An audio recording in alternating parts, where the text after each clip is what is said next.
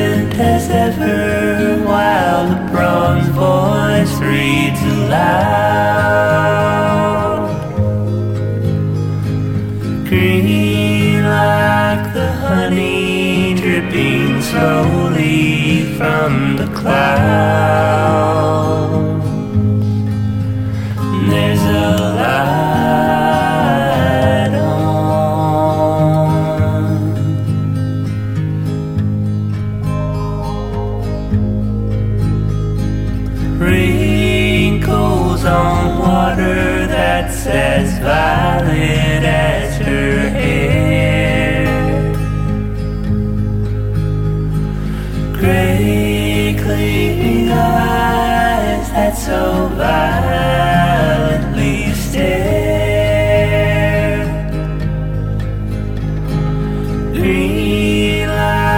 The apple that turned golden for the fair.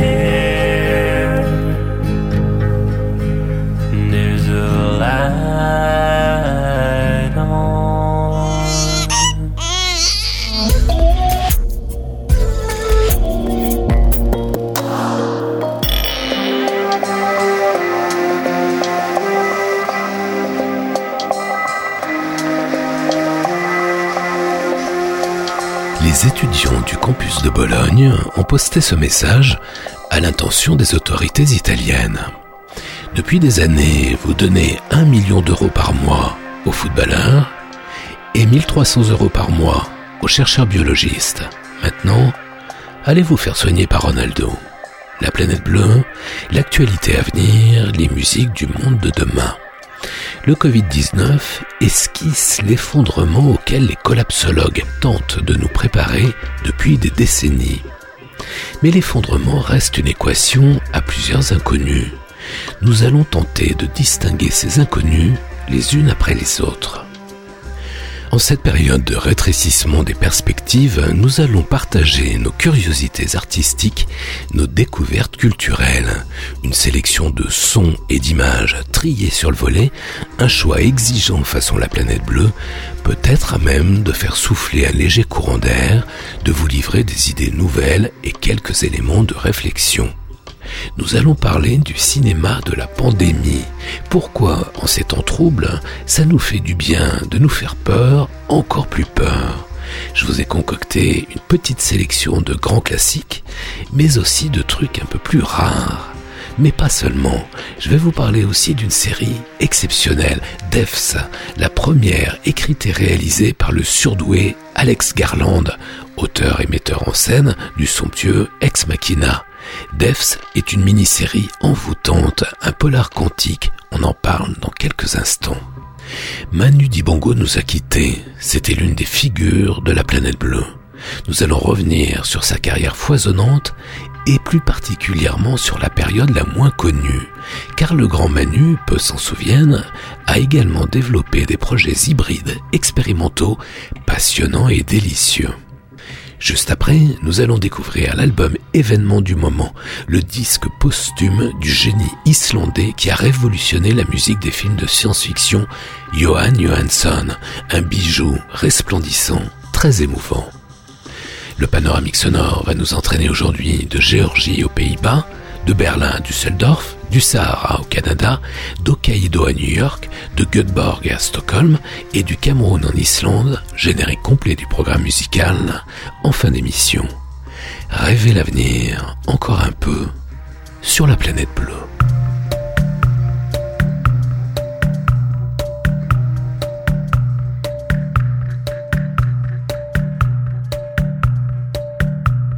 La planète bleue, Yves Blanc.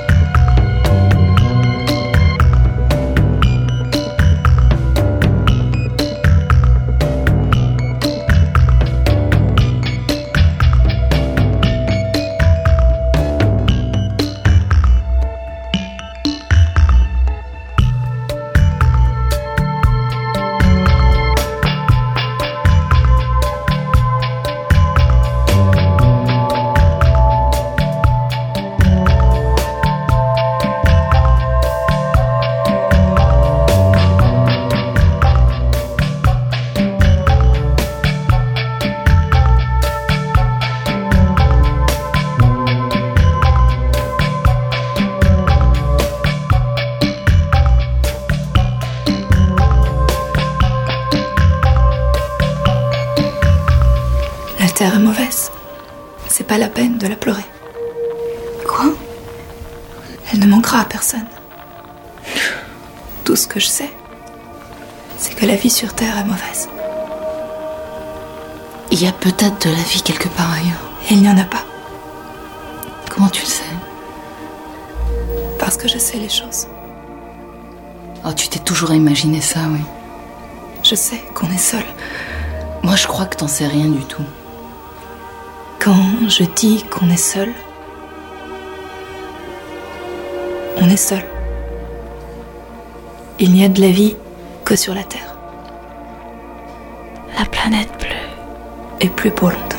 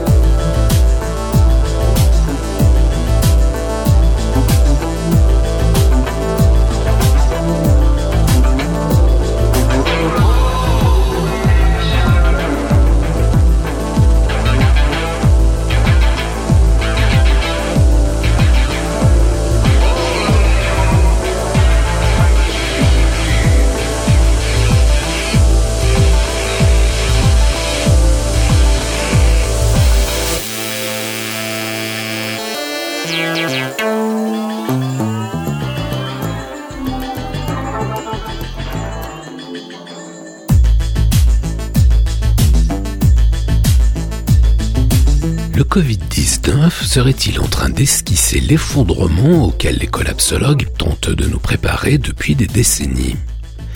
Mais l'effondrement ne peut se résumer à une formule trop simple, c'est une équation à plusieurs inconnus. Nous allons tenter de distinguer ces inconnus une par une, les unes après les autres.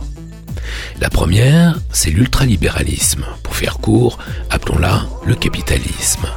Paradoxalement, c'est l'inconnu la mieux connue, mais personne n'a jamais trouvé aucun moyen pour la remplacer, ni même la contourner. Les tentatives ont été aussi nombreuses que vaines. La deuxième inconnue de l'équation du grand collapse, c'est le dérèglement climatique, l'effondrement de la biodiversité, disons le facteur écologique. Ça, dans notre équation, c'est l'inconnue la plus populaire, celle qui fait de l'ombre à toutes les autres. Car oui, il y a bien d'autres inconnues dans l'équation, même si ça nous rassure de les ignorer. Alors, quels sont ces autres inconnus? Le nucléaire, évidemment, et ces déchets dont nul ne sait que faire. Ils continuent à s'accumuler, on en a pour des centaines de milliers d'années, des milliers de générations vont subir ces déchets. La durée de demi-vie ou période de certains déchets nucléaires est de plusieurs millions d'années. À titre de comparaison, pour vous faire une idée, les pyramides égyptiennes, elles, ne sont vieilles que de 4500 ans. Autre inconnu de l'équation, les supervolcans. La disparition des dinosaures Certains chercheurs ne l'attribuent pas à une comète, mais à l'explosion d'un supervolcan ou à la combinaison des deux. Il existe une centaine de supervolcans sur la planète, ils sont immenses, invisibles, tapis sous la croûte terrestre. Ils peuvent dormir pendant des millénaires. Le plus fameux d'entre eux roupille sous le parc de Yellowstone, dans le Wyoming, mais bien plus près, un supervolcan moins connu s'active sous la ville de Naples. Le jour de l'explosion, et tous les signaux indiquent que ça risque d'être pour bientôt, tout l'hémisphère nord sera rempli de cendres volcaniques. Ce sera ce que les spécialistes appellent un hiver nucléaire. Plus de soleil, plus de photosynthèse, plus de mammifères. Et puis, il y a un autre paramètre dans l'équation de l'effondrement, c'est évidemment le virus, ou, plus efficace encore, le supervirus, contagieux comme le Covid-19, mais virulent comme Ebola. Ce que nous connaissons actuellement avec le Covid ne serait qu'une espèce de répétition générale, comme un dernier coup de peigne avant que le véritable effondrement global n'entre en scène Pour l'instant, on a toujours l'eau potable, l'électricité et encore un peu de web. Alors beaucoup s'enthousiasment dans de touchantes envolées lyriques, oui, nous allons tirer les leçons de cette catastrophe. Combien se mettent à rêver d'une prise de conscience généralisée? Ne nous laissons pas endormir, à chaque fois les rêveurs nous refont le même coup. Quand l'Internet est apparu, ils nous ont expliqué que la démocratie allait se répandre tout autour du monde. Ce sont surtout les fake news et la bêtise crasse qui se sont répandus. Après la crise de 2008, les naïfs nous ont refait le coup. On a sauvé les banques, maintenant on va s'intéresser aux gens, au peuple. Tu parles, tout a continué comme avant. Tchernobyl et Fukushima Pareil. Jacques Attali l'a avoué ces jours-ci, lui aussi aimerait bien qu'on tire les leçons de la pandémie, mais selon lui, le plus probable est que tout reprenne comme avant, parce que l'homme et la femme sont ainsi faits.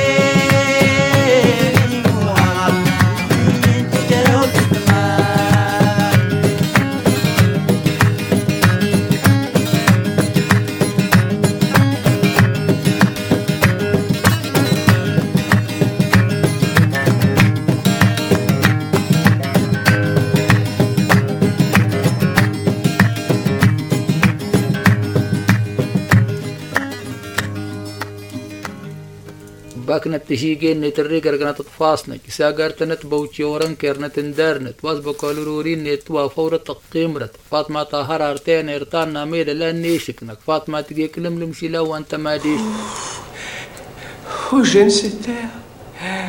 Oh, l'air est merveilleux ici. Qu'est-ce qu'il a de merveilleux Racontez-moi. Il est pur. Pas de microbes. Expliquez-moi. Pourquoi croyez-vous qu'il n'y a pas de microbes dans l'air On est en octobre. Avril, Avril de quelle année vous croyez qu'on est en quelle année 1996. Ça, c'est le futur, James. Vous croyez que vous vivez dans le futur 1996, c'est le passé. Non, 1996, c'est le futur.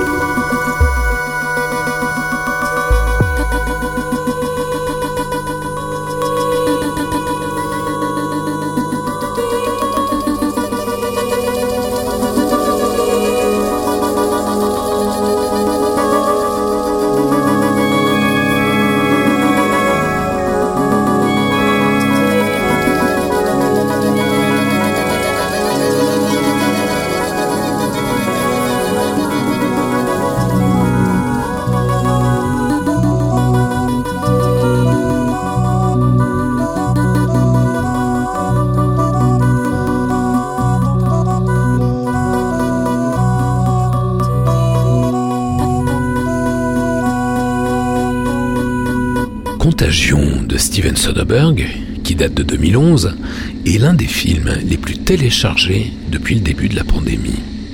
Tentation masochiste, fascination du pire, recherche documentaire ou exorcisation de nos fantasmes. Les psychologues et les anthropologues expliquent que le visionnage de ce genre de film a un effet cathartique sur le spectateur, qui se fait peur, mais se voit simultanément rassuré, parce que l'hypothèse développée par Soderbergh, inspirée du virus Nipah apparu en Malaisie à la fin des années 90, est extrêmement proche de ce que nous vivons actuellement, mais en pire, et c'est sans doute cela qui nous fait du bien. Pour autant, Contagion n'est pas un film très convaincant, Et c'est un grand amateur de Soderbergh qui vous le dit. Le problème, c'est qu'à force de vouloir faire sobre, froid et mécanique, Soderbergh paraît détaché et ne semble plus croire à son scénario.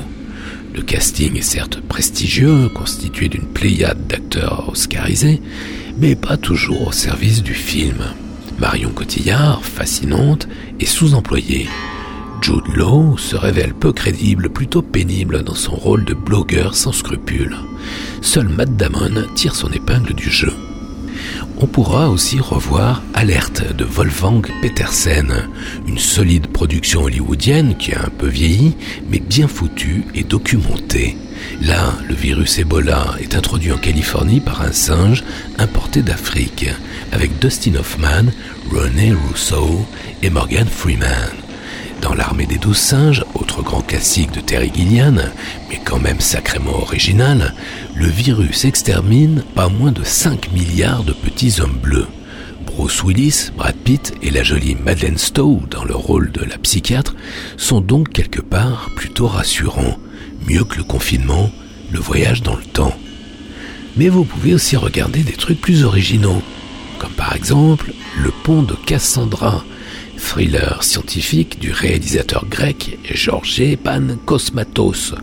un bacille de la peste pneumonique que l'armée américaine cultivait en secret dans les sous-sols de l'OMS s'en échappe. Il est terriblement contagieux.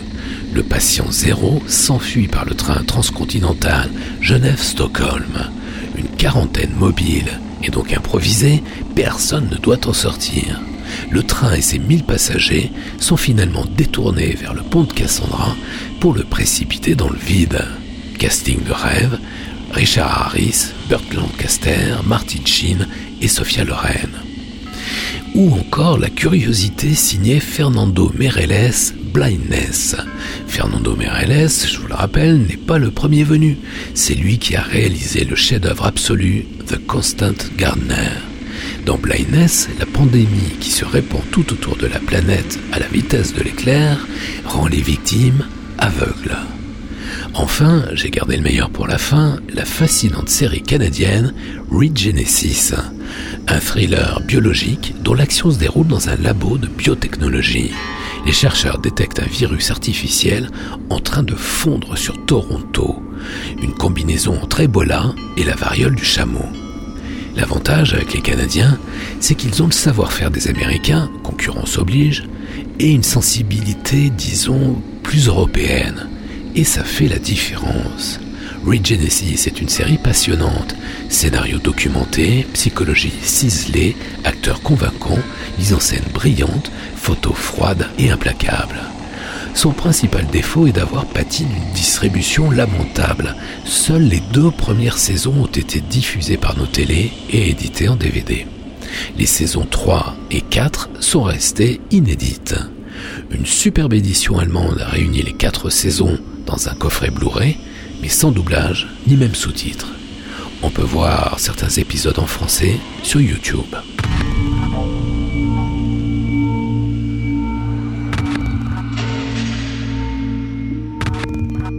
Radio Vostok.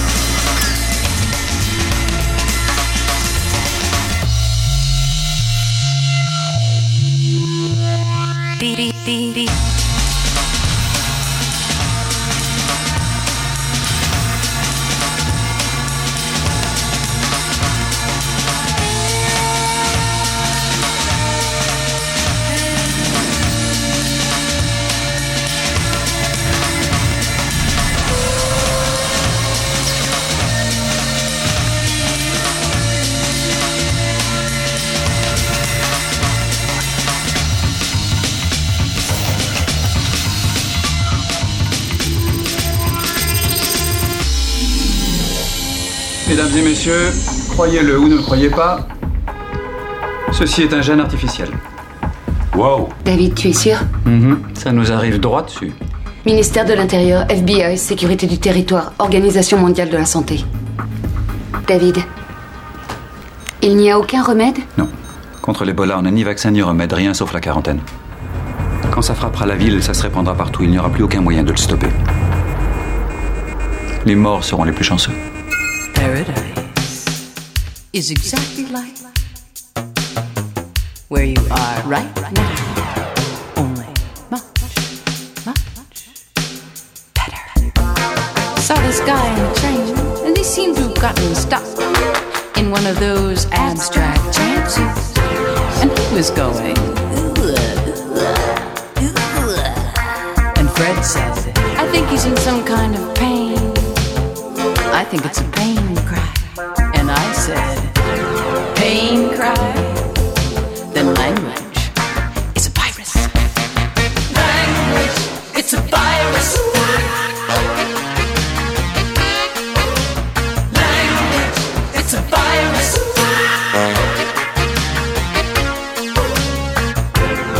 Well, I was talking to a friend. And I was saying, I wanted you,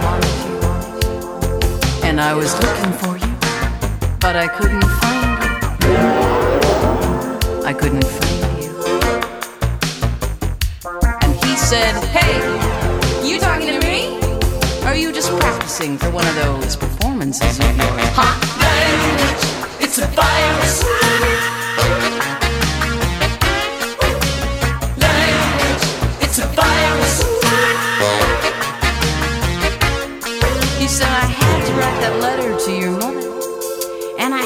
Tell the judge that it was you. And I had to sell the car and go to Florida because that's just my way of saying that I love you. Had to call you at the crack of dawn and list the times that I've been wrong. That's just my way of saying that I'm sorry. It's a job. Sorry.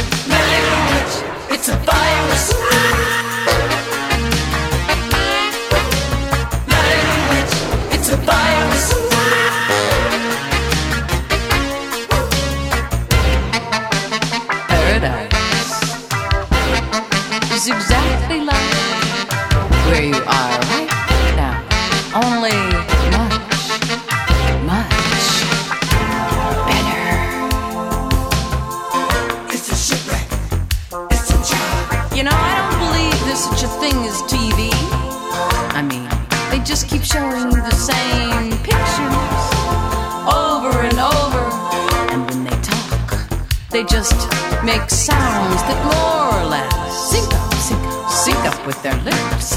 That's what I think.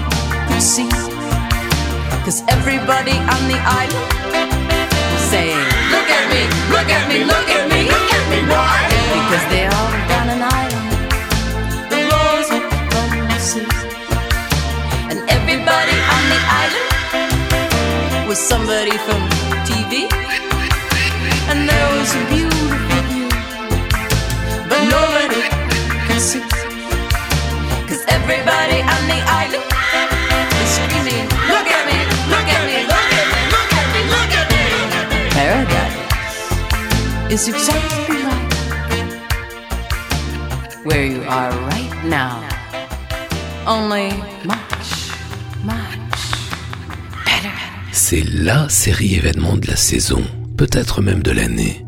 Ne ratez pas Devs, la mini-série d'Alex Garland. Vous savez, l'auteur et réalisateur d'un film capital en matière de science-fiction, Ex Machina, une œuvre majeure qui a discrètement mais durablement rejoint les rayons trop rares de la SF contemporaine véritablement innovante, tout près du chef-d'œuvre de Denis Villeneuve, Premier Contact. Alex Garland est un drôle de type. Ce quinquagénaire a déjà eu trois vies.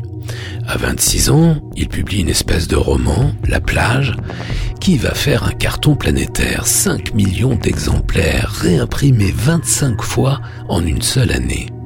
Ce succès aussi phénoménal qu'inattendu va le briser en deux. Il va rester deux ans angoissé, stérile devant sa page blanche, contraint de restituer les avances considérables que plusieurs éditeurs lui ont accordées. Quand Danny Boyle essaie de le recruter pour porter la plage à l'écran, Alex Garland refuse de participer au scénario et laisse Danny Boyle se planter tout seul.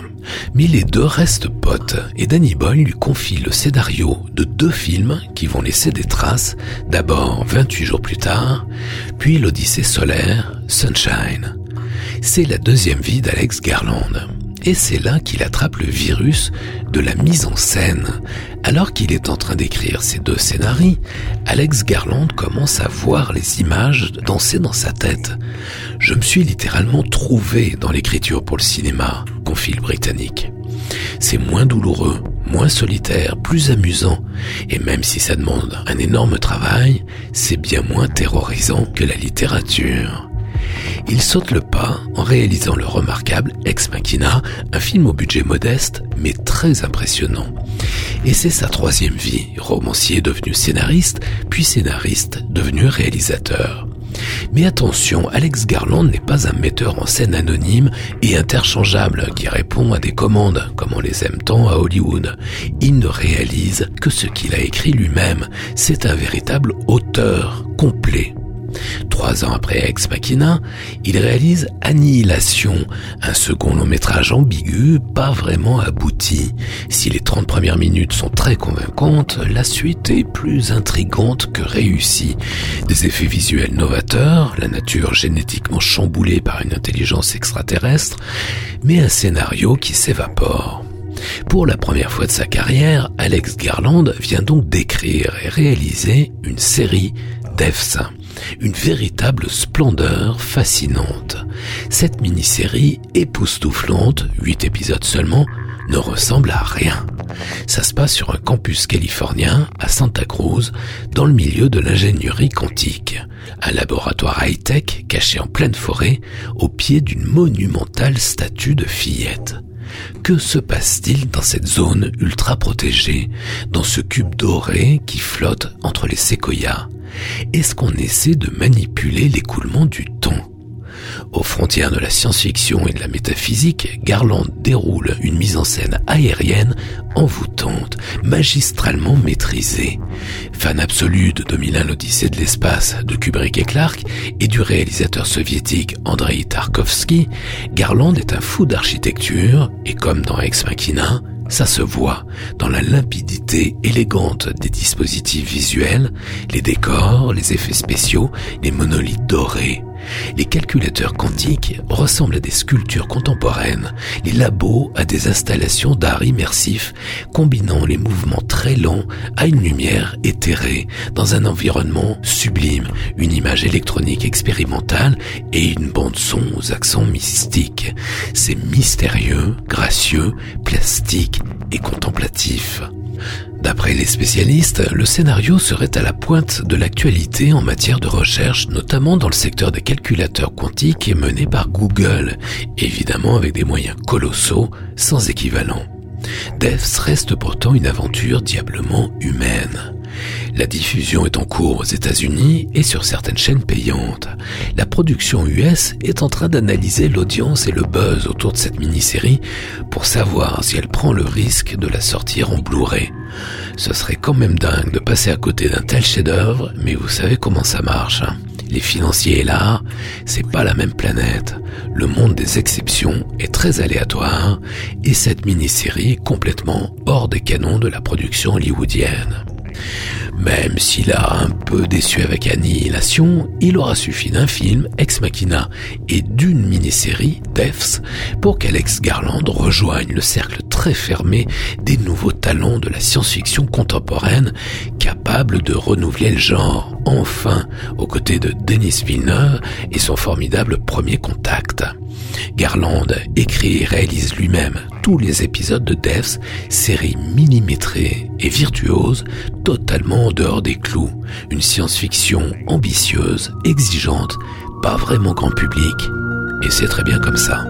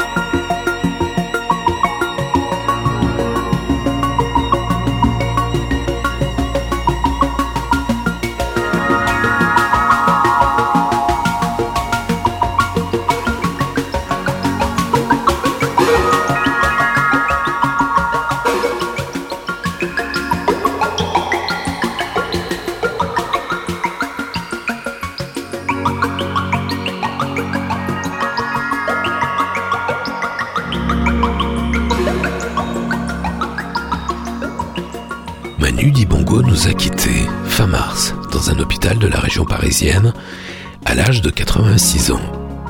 Le grand Manu était évidemment l'une des figures de la planète bleue. Ma toute première interview, c'était avec lui, dans la nuit des temps. On s'était bien marré. Né à Douala en 1933, il grandit en France, mais fait ses gammes dans la Bruxelles camerounaise des années 60.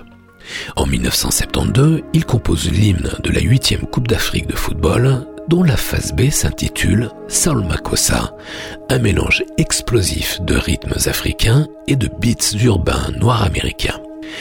Avec son fameux refrain Mamako, Mamasa, Mako, Makossa, cette chanson endiablée devient LE tube afro-funk planétaire piraté par une palanquée de voleurs dont Michael Jackson lui-même en 1982 pour sa chanson Wanna Be Starting Something qui ouvre l'album Thriller.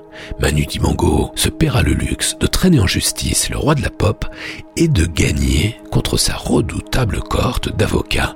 Il est ainsi reconnu compositeur de 77 secondes de l'album le plus vendu dans l'histoire du monde, plus de 100 millions d'exemplaires.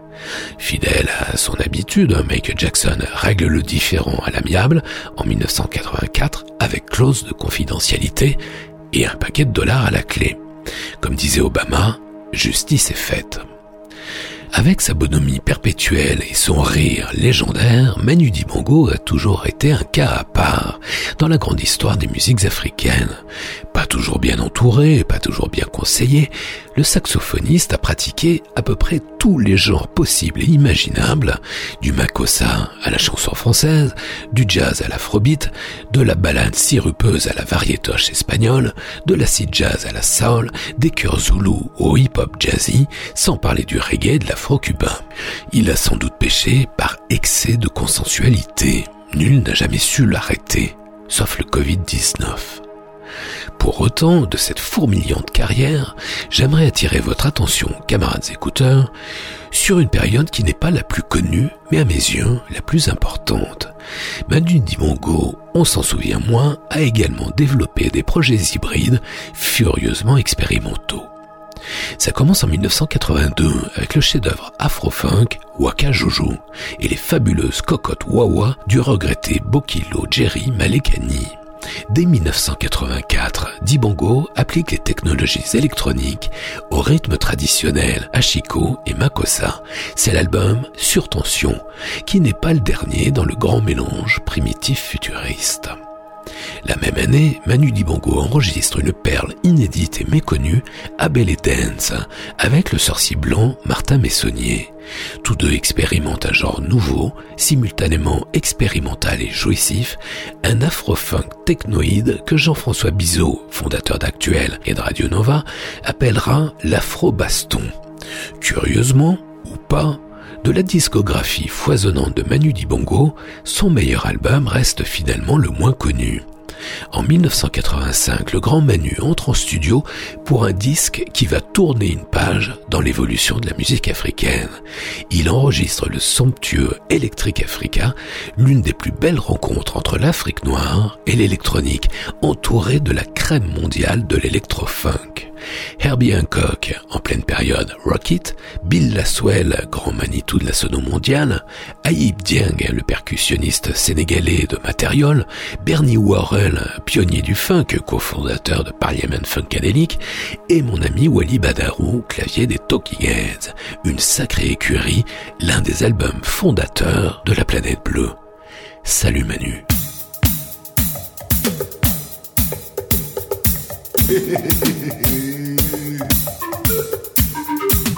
Lábòlànà.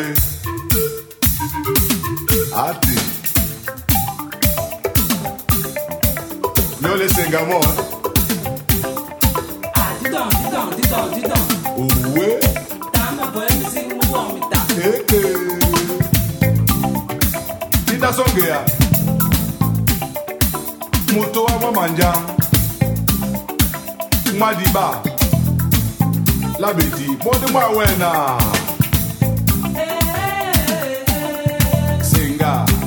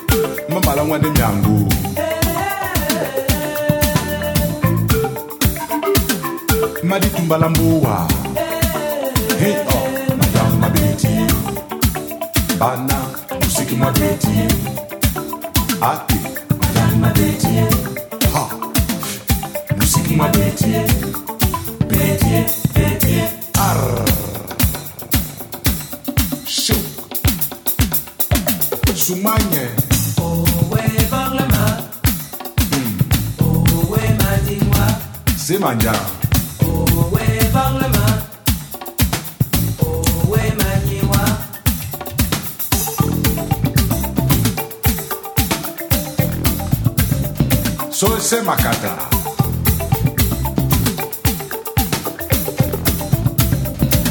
Ponda sonini owe problema mm. owe madingwa owe problema na singa. Owe mayewa na ditoni ne manjanga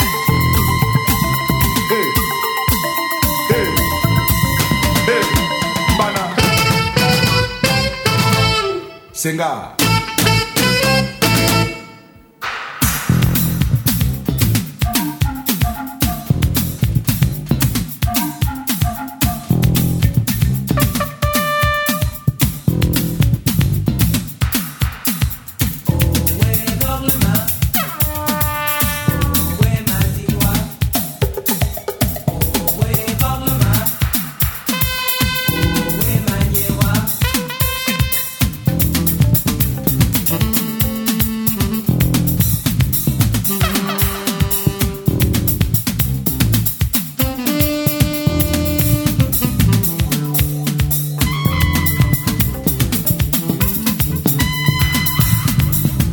epena asenga bo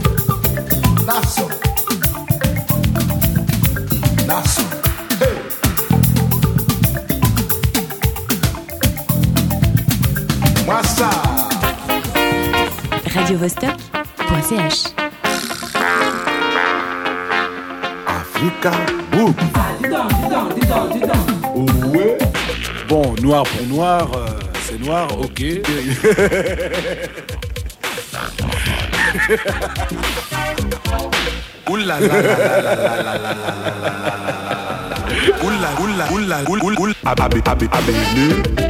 la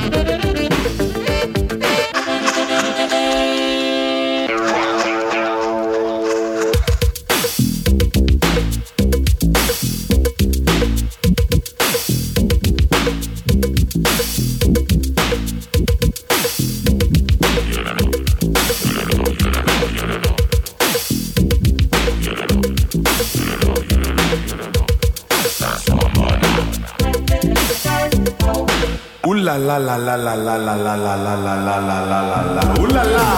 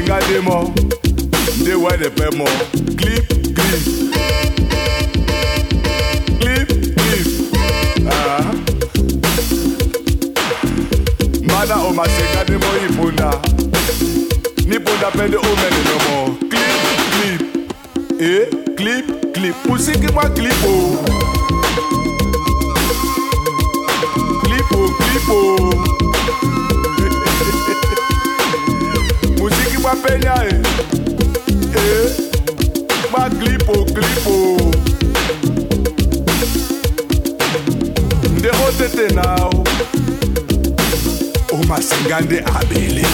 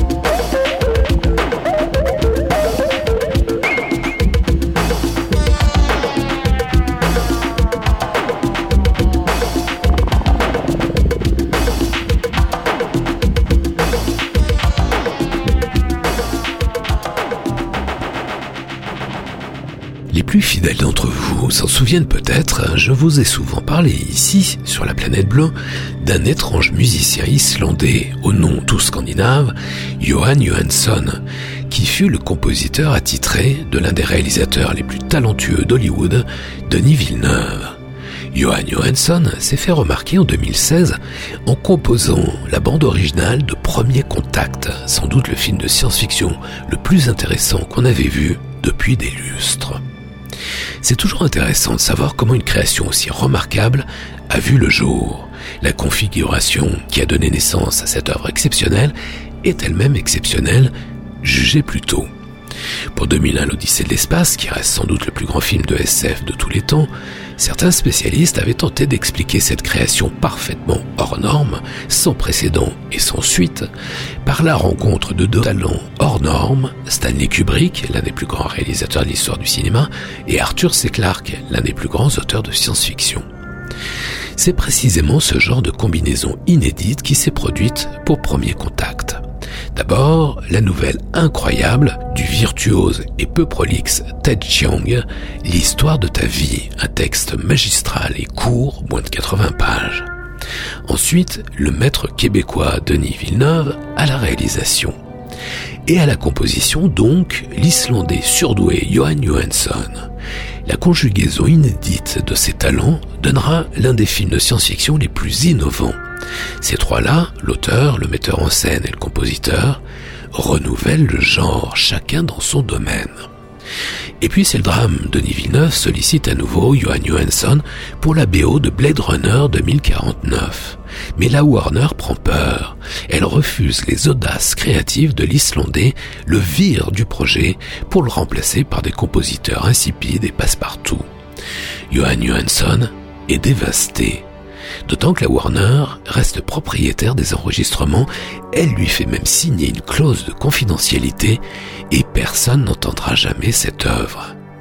La façon dont Johan Johansson a été maltraité par la Warner est un scandale. Il ne s'en remettra jamais. On le retrouvera mort dans son appartement de Berlin à l'âge de 48 ans. Les mélomanes sont bouleversés, ses amis anéantis. Ses plus proches collaborateurs décident alors d'achever la dernière production sur laquelle travaillait Johan au moment de sa mort en 2018.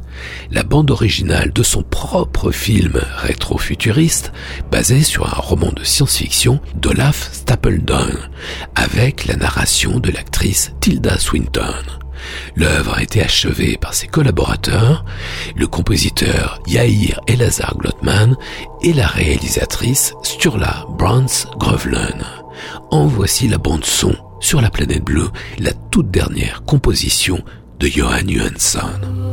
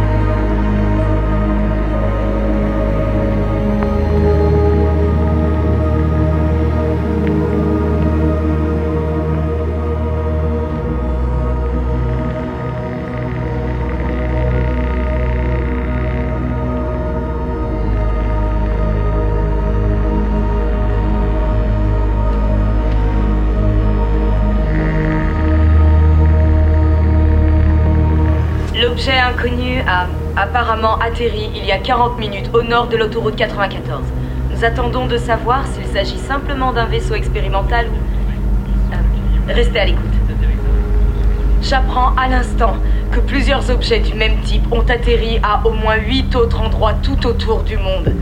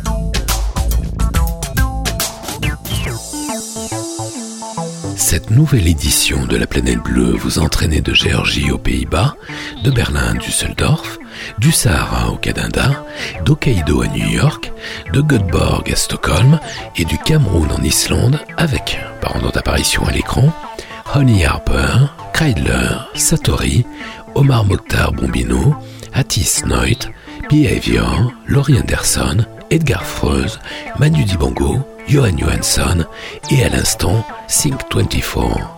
Retrouvez les références de tous ces titres et podcastez l'émission sur laplanètebleu.com.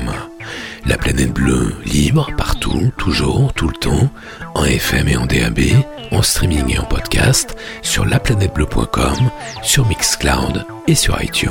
La planète bleue. Yves Blanc. Faites gaffe à vous. Prochain départ pour la Terre. Plus tard, plus loin, peut-être.